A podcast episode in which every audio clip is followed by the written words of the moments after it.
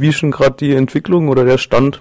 Ja, seitdem wir uns das letzte Mal gehört haben, und das war ja kurz vor dem Prozess, hat sich wieder viel getan. Die ersten beiden Prozesstage sind am 15. und 17. Mai gelaufen. Ich war am ersten Prozesstag dabei. Er war extrem spannend in der Form, als dass wir zum ersten Mal die sechs Beschuldigten, genauer gesagt fünf der sechs Beschuldigten, ähm, live erlebt haben in ihrem Auftreten. Äh, Markus Bandle kam nicht aus Mexiko, er war der Mexiko-Vertreter von Heckler und Koch vor Ort. Er hat vermutlich, offensichtlich dafür gesorgt, dass die Waffen, die in Mexico City ankamen, und bis dahin war es legal, dann verteilt wurden auf die vier Unruheprovinzen Chiapas, Guerrero, Jalisco und Chihuahua, wo heute, man muss sagen, seit 2006 gemordet wird mit Heckler und Kochwaffen tagtäglich.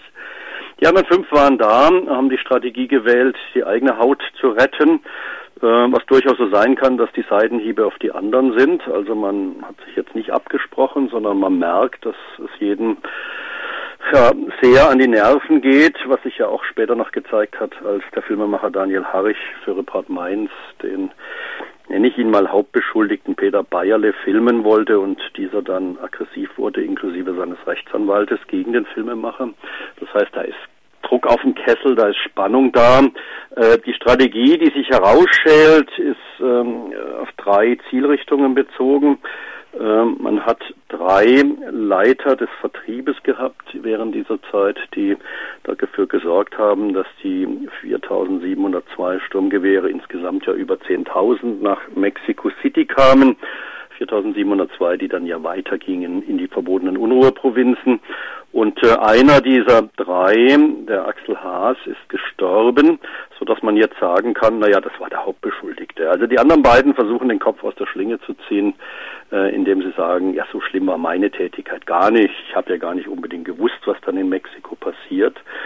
Ähm, die Sekretärin, die vor Gericht steht, ähm, wenn man das was platt formuliert, dann ähm, äh, dann steht die vor Gericht, weil sie mal dabei war in Mexiko. Da frage ich mich, was das soll.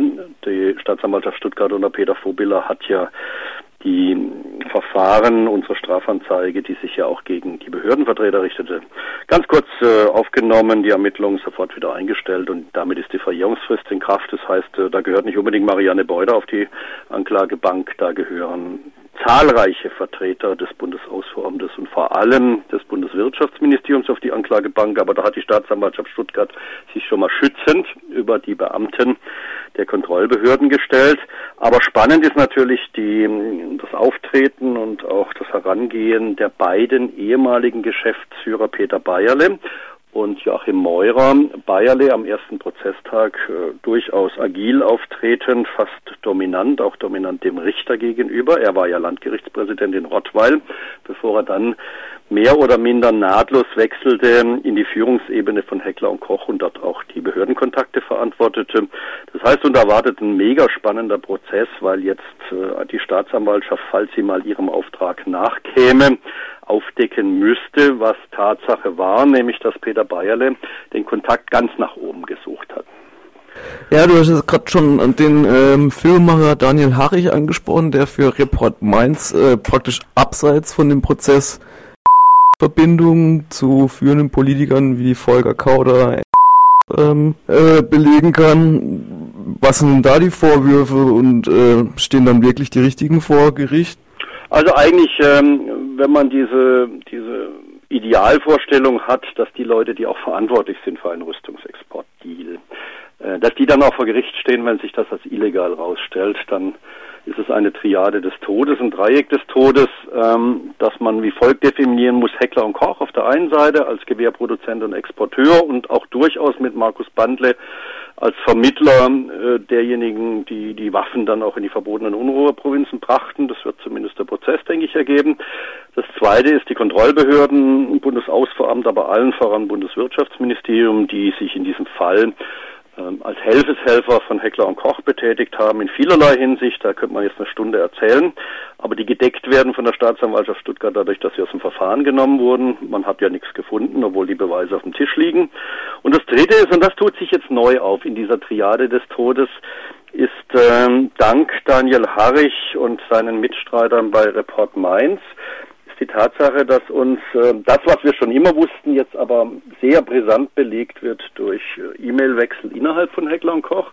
Wir wussten schon immer, dass Parteispenden geflossen sind ähm, Zehntausende von Euro an die CDU, an die FDP im Wahlkreis von Heckler und Koch, also in Rottweil. Und du hast die Namen ja genannt. Zwei der drei Namen sind mega spannend. Das ist nämlich der Ernst Burgbacher. Der war zu dieser Zeit, als die Mexiko-Deals laufen, äh, nicht nur Wahlkreisabgeordneter der FDP, er war Staatssekretär im Bundeswirtschaftsministerium. Das heißt, in der Behörde, die maßgeblich äh, die Rüstungsexporte von Heckler und Koch nach Mexiko und in andere Länder genehmigte und natürlich bis heute genehmigt.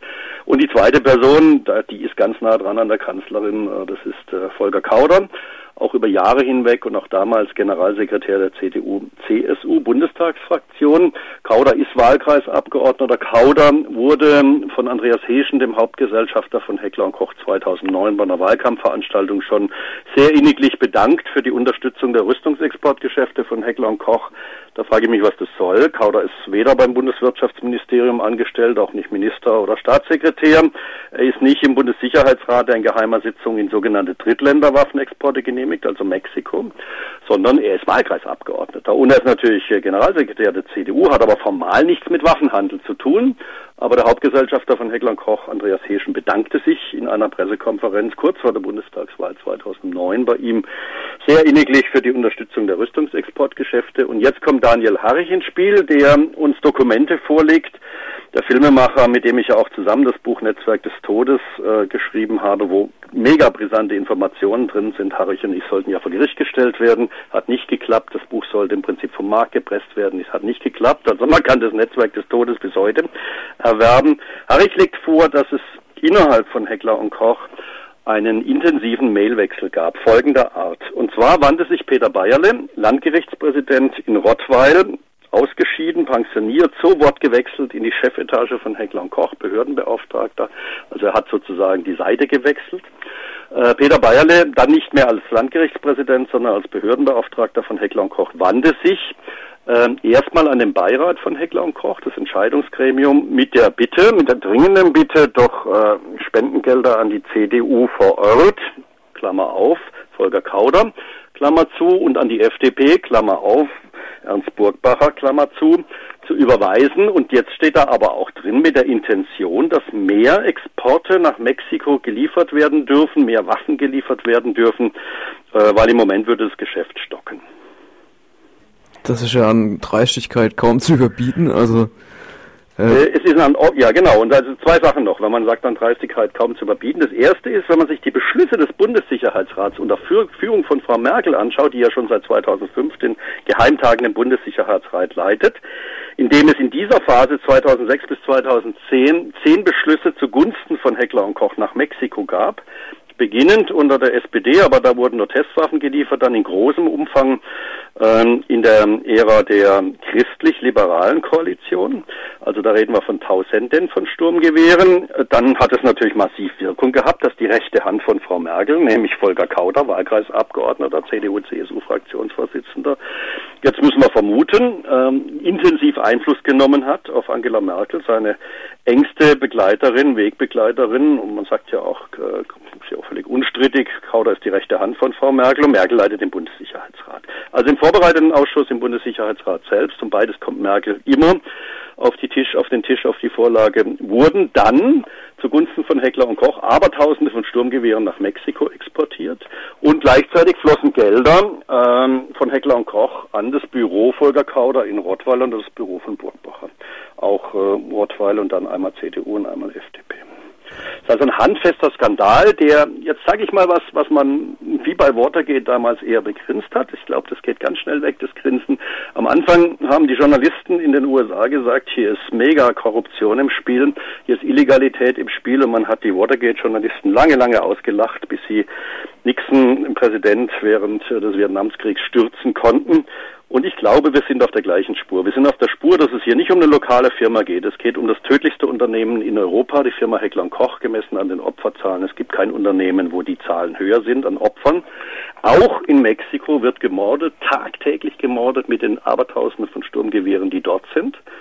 Und gleichzeitig einem Wahlkreisabgeordneten der CDU-CSU-Fraktionsvorsitzender ist der engste Kontakt, der hat zur Kanzlerin. Die Kanzlerin leitet den Bundessicherheitsrat und genehmigt seit Jahr und Tag Waffenexporte nach Mexiko. Das Einzige, was wir wirklich erreicht haben, ist durch meine Strafanzeige im April 2010, dass da noch ein letzter Export im Mai rausging 2010 und seitdem nicht mehr exportiert werden darf. Also da haben wir was erreicht.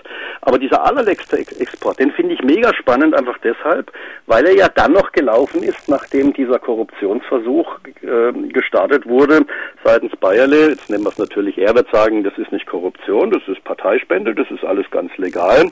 Ich nenne es Korruption, weil es äh, ganz augenscheinlich einen direkten Zusammenhang gibt zwischen den von Bayerle intendierten Parteispenden, dem Verhalten eines Volker Kauders und den Beschlüssen zugunsten von neuerlichen Waffenexporten nach Mexiko durch Angela Merkel als Kanzlerin. Hier zeichnet sich Hecklergate ab. Und gibt es da jetzt schon Reaktionen von der CDU-CSU-Fraktion? Ja, mein Name ist Hase, ich weiß von nichts, war alles legal. Ähm, das sind alte Kamellen, was wollt ihr eigentlich? Das ist immer dieses Abwiegeln, das wir ja immer kennen, wenn man recherchiert, wenn man aufdeckt, wenn man publiziert, aber ich glaube, sie kommen diesmal nicht raus, weil, glaub mir, wir haben noch mehr Unterlagen, noch mehr Pfeile im Köcher. Wir freuen uns auf die kommenden Monate.